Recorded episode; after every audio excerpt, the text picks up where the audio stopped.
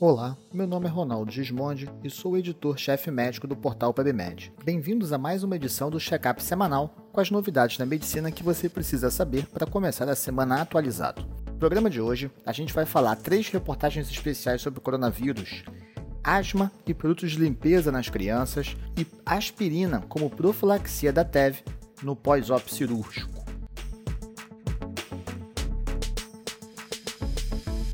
Então, no primeiro artigo, a Roberta Esteves, que é nossa editora de pediatria, escreveu: Asma. Produtos de limpeza podem aumentar o risco de desenvolver a doença em crianças? A gente sabe que a asma pode ter um componente alérgico ou irritativo primário muito importante. É comum haver triggers. Alguns são clássicos, como pólen, mudança de tempo e animais domésticos, em especial os gatos. Num estudo canadense com uma corte de crianças chamado Child Cohort Study, eles tentaram avaliar se o uso de certos produtos de limpeza em casa aumentou o risco de asma e quais manifestações da asma eram mais frequentes. Na população que eles estudaram, os produtos de limpeza mais usados foram detergente para lavar louça, detergente manual para lavar louça, então tem tanto da lavadora de louça quanto aquele que você usa na pia, produto de limpeza para superfície, limpeza de vidro, e os sabões em, sabão em pó, sabão líquido que a gente usa para roupa, para lavar roupa na máquina de lavar roupa. Nessa população, quais foram as manifestações mais frequentes?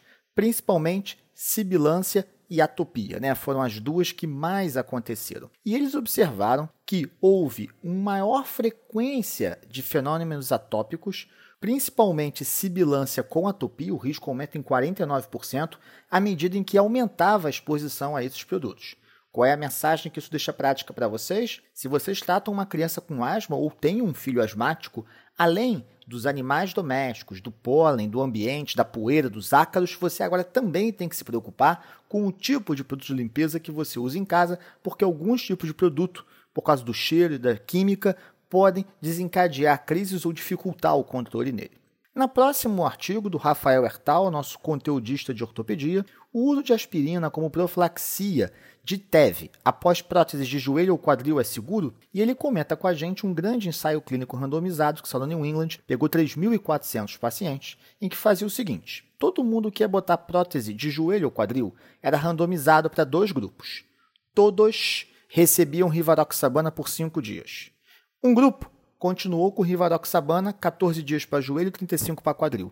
No outro, depois do quinto dia, isso é importante falar, depois do quinto dia, passou a tomar aspirina, 81mg, e não mais o NOAC. E nesse estudo, o risco hemorrágico foi o mesmo e o AS preencheu um critério de não inferioridade, o que sugere que a profilaxia com NOAC é mais importante nos primeiros cinco dias. Depois, poderíamos usar o AS, que é uma droga infinitamente mais barata do que o NOAC. Como esse é o primeiro grande estudo, teve outros parecidos, mas esse que é mais robusto, eu acho que a gente tem que esperar pelo menos uma meta-análise ou uma revisão sistemática para poder tornar isso uma prática diária para vocês. Mas, para quem trabalha em instituição pública, para quem lida com pacientes que não estão podendo comprar o NOAC, esse é um caminho.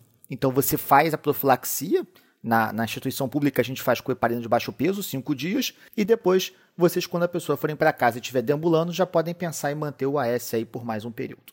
Os últimos três artigos nossos de hoje, eles vão falar sobre o coronavírus, porque esse assunto vai estar em voga nas próximas semanas todas. No primeiro deles, a Dayana levantou. O Ministério da Saúde confirma o primeiro caso de coronavírus no país, lá em São Paulo, numa pessoa que viajou para a Itália, que parece que está se tornando um epicentro importante da doença. É, o que, que acontece? Hoje, o coronavírus ele tem um período de incubação longo de até 14 dias, e ele pode transmitir não só bem, como assintomático. Então o índice de transmissão dele é muito grande, o que facilita muito, ele transmite igual o vírus da gripe. O que está sendo bom até agora é que a mortalidade, a letalidade dele está baixa, em torno de 2 a 3%, sendo maior em quem? Nos idosos e quem tem comorbidade. A manifestação clínica mais comum está sendo como uma virose respiratória, febre, dor de garganta, nariz entupido e tosse. E as formas graves principais tem aparecido através quando o doente faz como fosse uma pneumonite viral, uma SARA, uma lesão pulmonar mais séria. É assim que ele tem se mostrado na sua gravidade. E o que, que a gente tem a mais para falar sobre isso?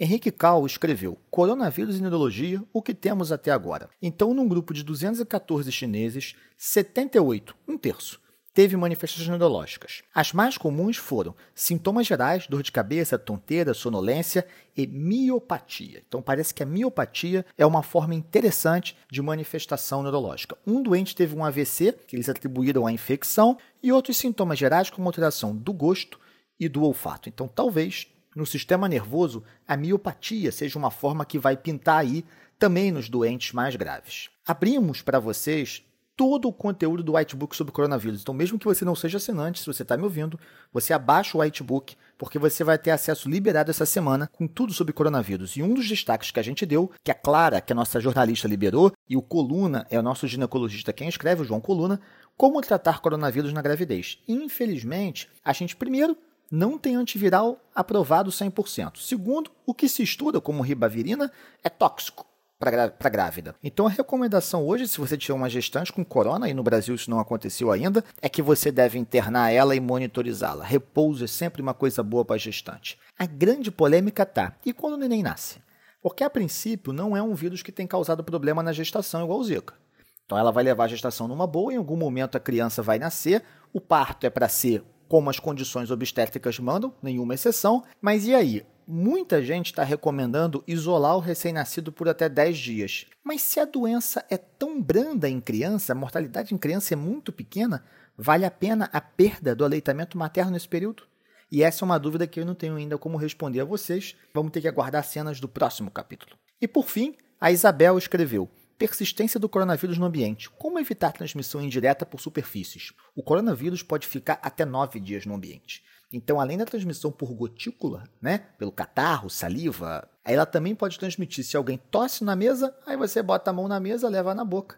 E aquilo indiretamente transmite para você. Essa persistência é maior quanto menor a temperatura. Então, assim como os outros vírus gripais, é um vírus do frio, do inverno, mas ele pode acontecer mesmo no verão aqui no Brasil. Quais agentes mostraram melhor atividade para limpar aquele local, além de água corrente, né?